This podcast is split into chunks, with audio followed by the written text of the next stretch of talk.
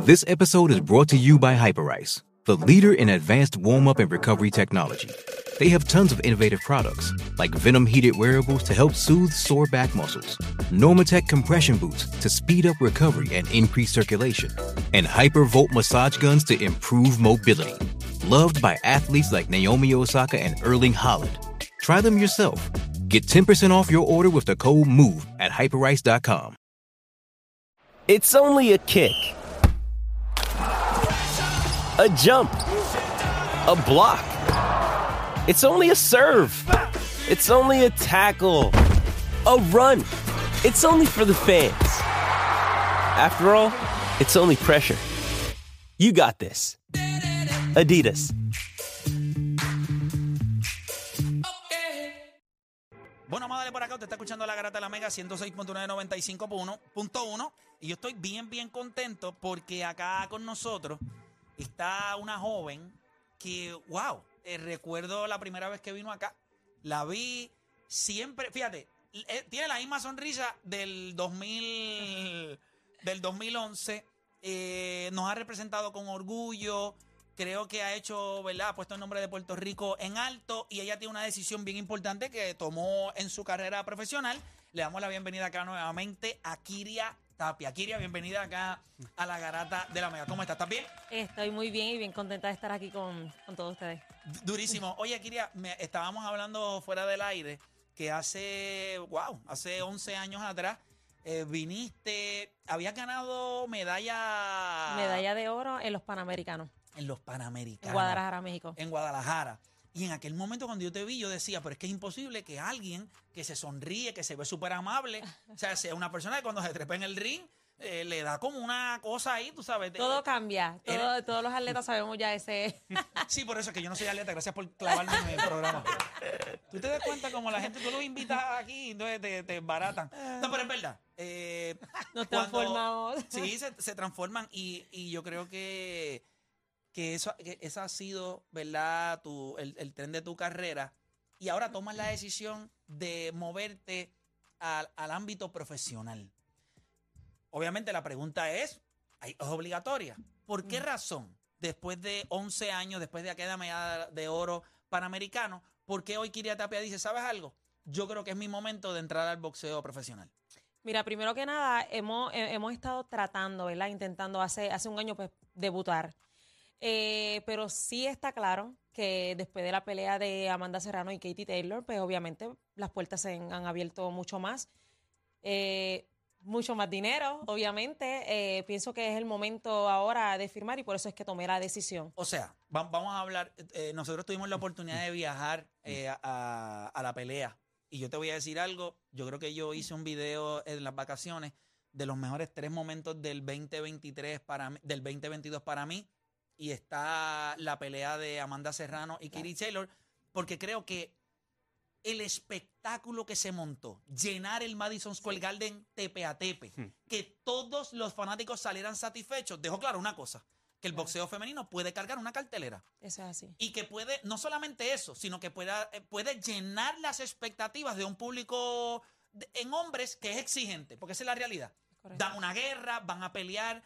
So, eso fue lo que cambió en ti. Tú dijiste, pues mira, ¿sabes algo? O sea, que hay que darle las gracias a lo que quiso hacer Amanda Serrano, porque ella siempre dijo que ella quería demostrar, eh, una de las cosas que ella siempre ha querido hacer, es que ustedes las mujeres pueden cargar eh, una cartera de boxeo, que la paga debe ser justa. Así Claro. que tú crees que hay que darle las gracias a, a- a- a Amanda también por, por bueno, todo lo que a, hizo. a Amanda y a Jay Paul, y a ¿verdad? Jake Paul. Obviamente, esa es la pieza Esa es la clave. Ahora Esa es la mismo. clave.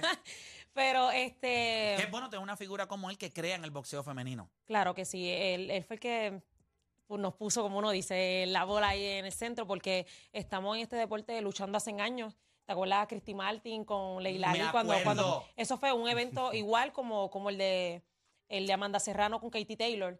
Y yo era bien chiquita, lo que pasa es que yo seguía el boxeo. Yo boxeo desde los 10 años. Y, y, y vi viendo a Iván Calderón, a, este, a Miguel Coto, a, todo, a Tito Trinidad, porque pues mi entrenador se encargó de que nosotros conociéramos toda esta historia es importante. que es bien importante saberla. Entonces, pues, pues nada, yo pienso que es el momento y gracias a esa pelea, no lo hice antes porque obviamente pues estaba en el aficionado donde eh, tenía buenos auspiciadores. No le diste donde- mucha gloria a Puerto Rico también. Tuviste una, gran carrera aficionada. Claro, tengo dos medallas históricas, que es la medalla de oro panamericana y la otra centroamericana. Las dos son históricas. Eh, eh, el Comité Olímpico, ¿verdad? Y el Departamento de Recreación y Deporte, pues obviamente pues, me pagaban mensualmente una buena cantidad. Eh, hice antes de, ¿verdad? de dar este paso, unos años anteriores, estuve preguntándole a varias boxeadoras cercanas a mí, eh, la- de las que estaban en boxeo profesional, y cuando me decían la cantidad, yo, y yo comparando a la cantidad que me estaba ganando mensualmente con auspiciadores, No, y no valía la pena hacer el brinco. jamás. Jamás.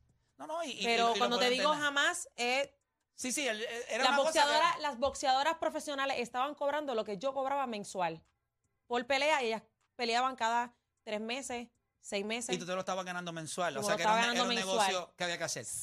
Eh, obviamente está por acá con nosotros nuestro panita Iván Calderón. Ya todo el mundo sabe quién es él. Yo no creo que haya que hacer Risita, mucha- risita, risita. Una- sí, yo no sé cómo ustedes dos entrenan porque ustedes dos siempre están riendo. Somos diferentes en el entrenamiento. Bueno, me- yo espero. Este, Oye, Iván, háblame claro. Una de las cosas más difíciles para un boxeador es hacer esa transición de aficionado a profesional.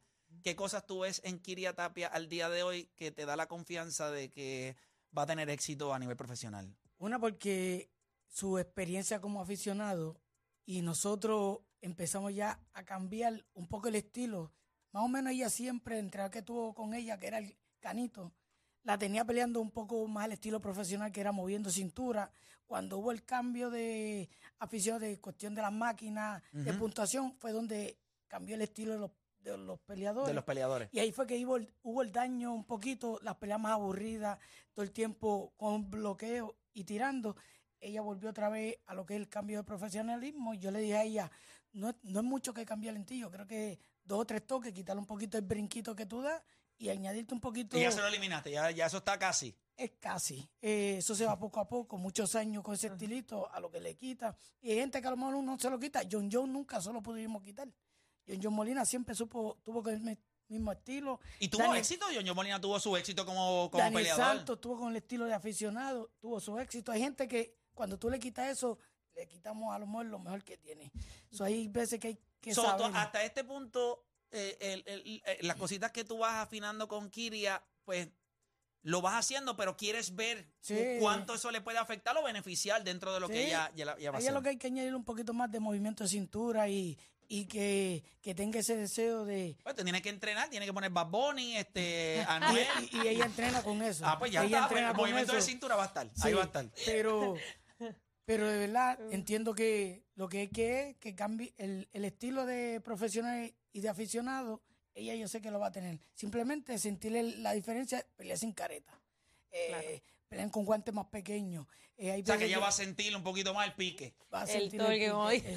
Y ya ella un poco como mujer preocupa, ay, las cortaduras, eso, yo, eso es parte de si vas con esa preocupación, estamos... Sí, estamos- eh, no podemos odio. estar- Lo entiendo, lo entiendo. Mira, este tienes una rival, eh, ¿qué sabes, qué, qué sabes de ella? ¿Qué sabes de, de tu rival? Pues mira, sabemos bien, bien, bien, bien poco. Se llama Clarice Morales, la hemos buscado por todos lados, pero nada que ver. Tiene pelea este, aficionada, eh, pero solamente tiene una profesional. Y esa es la que tiene empate.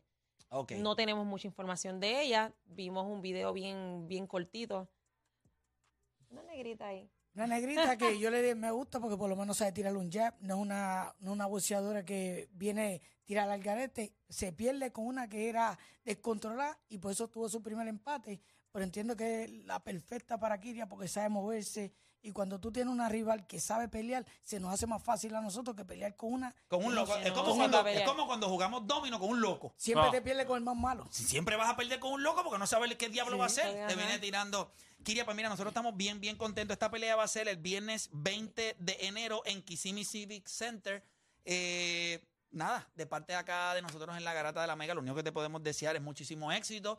Una vez tengas el resultado, ¿verdad? Favorable, que es lo que nosotros esperamos, el lunes, si quieres, ¿verdad? Puedes venir acá con nosotros nuevamente y decirnos cómo te fue en tu debut, qué sentiste. Debe ser una cosa, una adrenalina distinta. Y obviamente los nervios siempre van a estar ahí. Y no deja de preocuparte pues si te cortas. Si te cortas, pues te, te cogen puntos y No, te, te- mira, yo creo que ese fue el error más grande que el comentario que yo he hecho para, para Iván Calderón. Mira, lo marcó, lo marcó, lo marcó. Mira, eso lo marcó tanto que a donde quiera que vamos, eso es lo primero que dice, pero eso fue un comentario que salió, tú Pero sabes, espérate, no te sin preocupes, yo me pensarlo. preocuparía exactamente por lo mismo. si Pero me vas a cortar, realmente- que me corten dándome un puño. Pero No, pero un que Pero realmente uno sube ahí arriba, cuando tú subes bien entrenado y subes, tú no estás pensando en las cortaduras, eso es algo que sucede eh, Sí, pasó, rápido, que, no- que pasó. pasó, y, y ya, Y ¿me ya está. entiendes? Pero, Sí, son pero, pre- bueno. pero son preguntas que hasta yo decía, ¿cómo se siente cuando te cortan? Es algo que yo le he dicho a ella, oye, no siente nada, no, no es nada malo de que ella está preocupada por eso, pero al principio, lo dije bien claro, al principio la preocupación de Oye, ella una preocupación. era- Tú te imaginas cuando uno el primer cabezazo, o sea, que, que la persona entró y tú ¡pam! Ay, Que ¿Cómo ¿Cuál es diablo el yo voy a asimilar eso? No, entonces tú Porque tienes... tú peleabas con careta que se daba, Sí. pero había una guatita ahí. Claro, entonces tú tienes compañeros que ya son profesionales y dicen, Kiria, cuando sientas el primer golpe, eso duele. Y yo, Dios mío, señor, ¿qué hago? Bueno, Voy pues esto es, corriendo. sencillo, no, esto es sencillo. Yo- Procura que el primero lo sienta ella, no tú. ¿Me entiendes? Entonces yo digo, pues si me dejo llevar por, los- por, ¿verdad? por los compañeros, pues nunca voy a, voy a subir pues nada. Hay que experimentarlo. Estoy, estoy contenta, ansiosa, ¿verdad? De que llegue el momento. Eh, este gran paso, ¿verdad? Ha cambiado mi vida. Eh, para mí, para, mi familia. para Estamos bien. todos, estamos todos bien contentos y espero en Dios, ¿verdad? De que este, este paso pues, sea para bien y que, el- y que le pueda seguir dando gloria Va a Puerto ser- Rico como lo he hecho durante todos estos años. Va a ser para bien, va a ser para bien, estás en buenas manos, de verdad que te deseamos un montón de, de éxito y sabemos que el, el viernes 20 de enero eh, vas a Amén. conseguir tu primera victoria a nivel profesional y de ahí en adelante muchísimo éxito para ti. ¿Estamos? Amén. Declarado Gracias. está. Gracias. Amén. Bueno, los quiero mucho a los dos, se me cuidan. Bueno, ya la Chao. tenían ahí, a, a Kiria Tapia hace su debut este próximo viernes 20 de enero. Nosotros hacemos una pausa y cuando regresemos, venimos hablando de los Lakers, venimos hablando, son cinco victorias en línea. LeBron James jugando a niveles estúpidos. Nosotros venimos hablando sobre si este equipo se ha ganado la oportunidad de mejorar. Sabemos que LeBron James sigue con sus rants eh, contra Rob Pelinka. Se ganaron estos Lakers la oportunidad de mejorar. Tienen las piezas, necesitan más. Sabemos lo que piensa Philly, pero hacemos la pausa y en breve regresamos con más acá en La Garata.